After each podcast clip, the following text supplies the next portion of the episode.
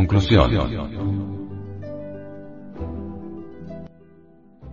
Todas las religiones y las miles de sectas, doctrinas, escuelas, etc., que se desprenden de cada una de ellas, cumplen una importante misión en el mundo, pues las nociones elementales y primarias del saber divinal, aunque de manera superficial, confusa, dogmática, imprecisa, etc. Lo tomamos de estas con sus diferentes matices doctrinarios. Una gran parte de la humanidad trata en sus conversaciones religiosas de lo que otros han tratado. Tienen a los libros sagrados, sean estos la Biblia, el Bhagavad Gita, el Corán, los Vedas, etc., etc., como caballitos de batalla para interpretarlos cada cual a su manera.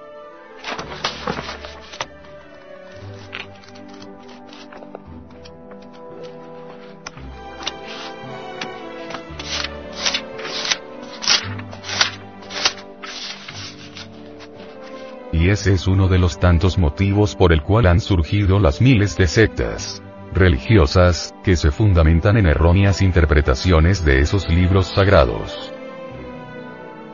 Sería un exabrupto estar en contra de alguna religión en particular, porque todas están impregnadas de los mismos principios.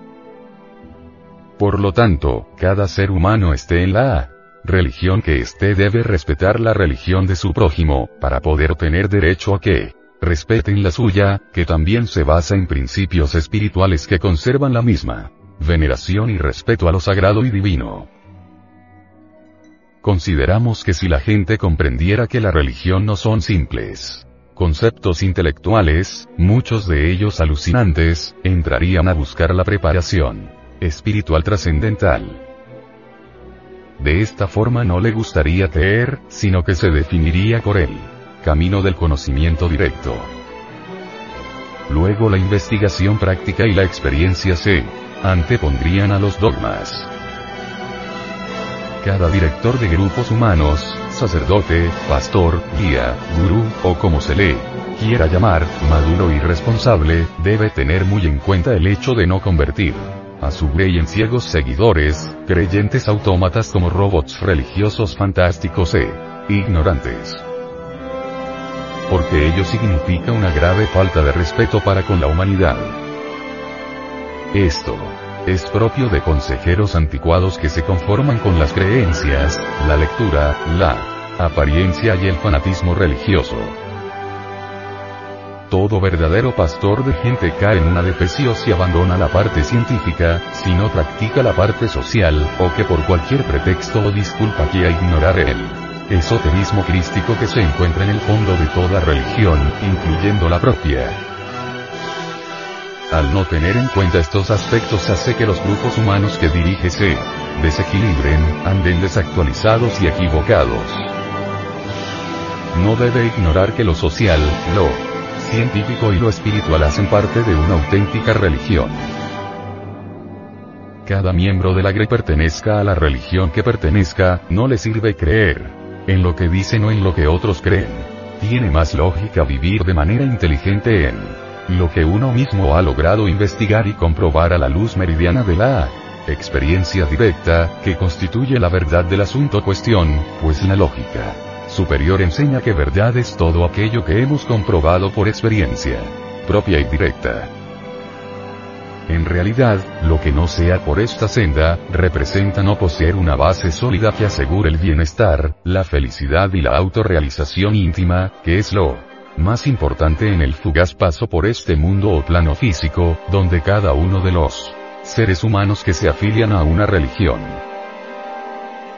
El ser humano sin la vivencia de esos principios religiosos prácticos, aun cuando crea en los dogmas de su secta, es una verdadera bestia humana, que no respeta la vida ajena, sin ninguna sensibilidad al dolor del prójimo, sin ningún refugio espiritual para su vida después de la muerte física. Es una pobre criatura sin Dios y sin ley. Observemos, para comprender este tema. Las millones de personas creen en Dios, pero roban, mienten, adulteran, fornican, envidian, asesinan. Esto no les ocurriría si en vez de creer, vivieran en su vida cotidiana, la práctica de la enseñanza de los principios religiosos de la secta a la cual pertenecen. Esto quiere decir, que creer que alguna religión puede salvarlo a uno de la muerte. Segunda, o que un cura, un pastor, un predicador, un gurú, un prelado puede regalarnos. El cielo, es una posición irracional. Lo único que realmente salva al ser humano es el Cristo interno, los superesfuerzos personales en conocer las cosas elevadas del gobierno divino que dirige nuestra propia existencia.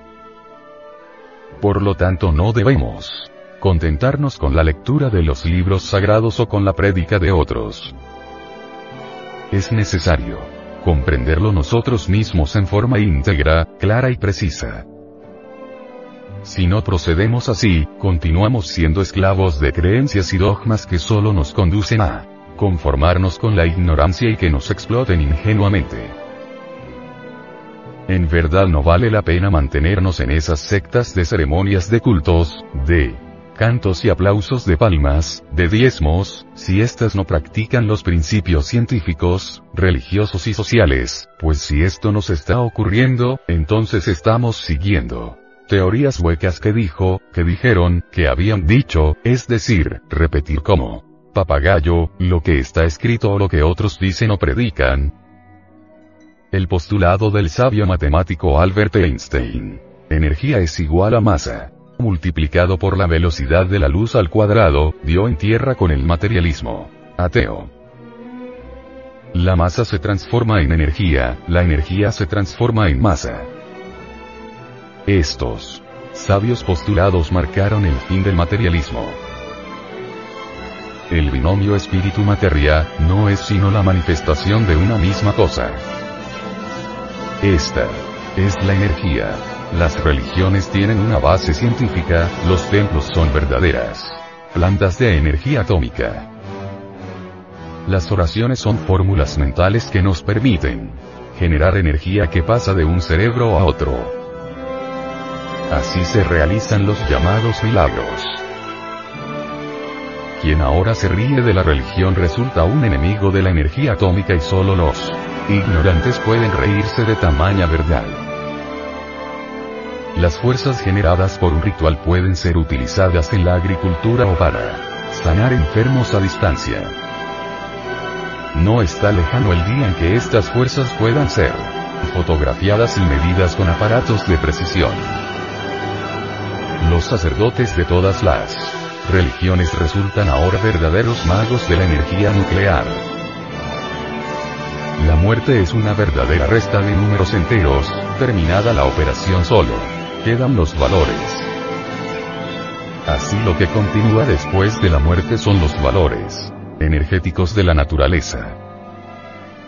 Dichos valores retornan resultando entonces la muerte un regreso a la concepción. La vida y la muerte están íntimamente ligadas porque ambas son modificaciones de la energía universal. Los destructores de religiones desconocen la física nuclear y quien se ríe de lo que desconoce está en camino de ser idiota. Los perseguidores de religiones son pobres, ignorantes. Quien critica la religión del prójimo comete un crimen contra la caridad universal. Las religiones son perlas preciosas engarzadas en el hilo de oro de la divinidad. Dentro de la gran reforma social debemos respetar todas las religiones, escuelas, órdenes, creencias.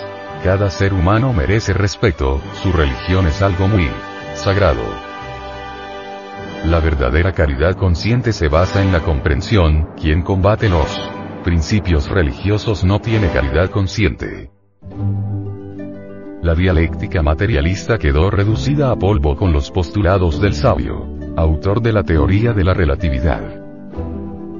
La técnica científica demostrará la existencia del hiperespacio, el valor energético de la oración y de los rituales. Lo mismo que la tremenda realidad del yo energético que continúa después de la muerte. Llegará ese día en que se pueda fotografiar el yo psicológico. Por caridad consciente las religiones, órdenes, escuelas, deben unirse para trabajar por el bienestar social y económico de la humanidad.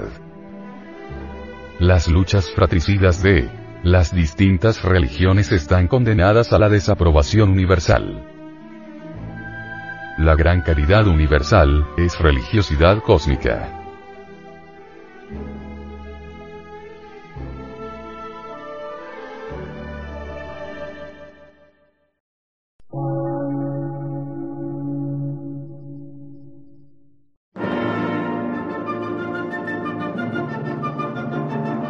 Emisora, gnóstica, transmundial.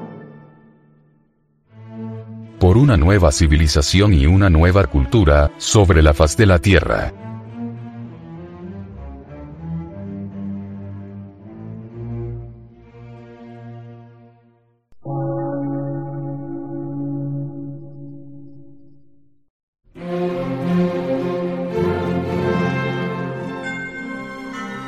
Medio de radiodifusión.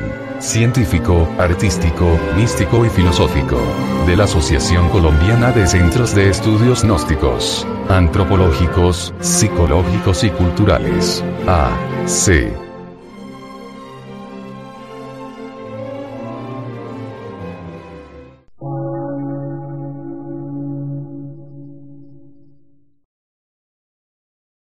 Lectura en movimiento. Difusión sin fronteras.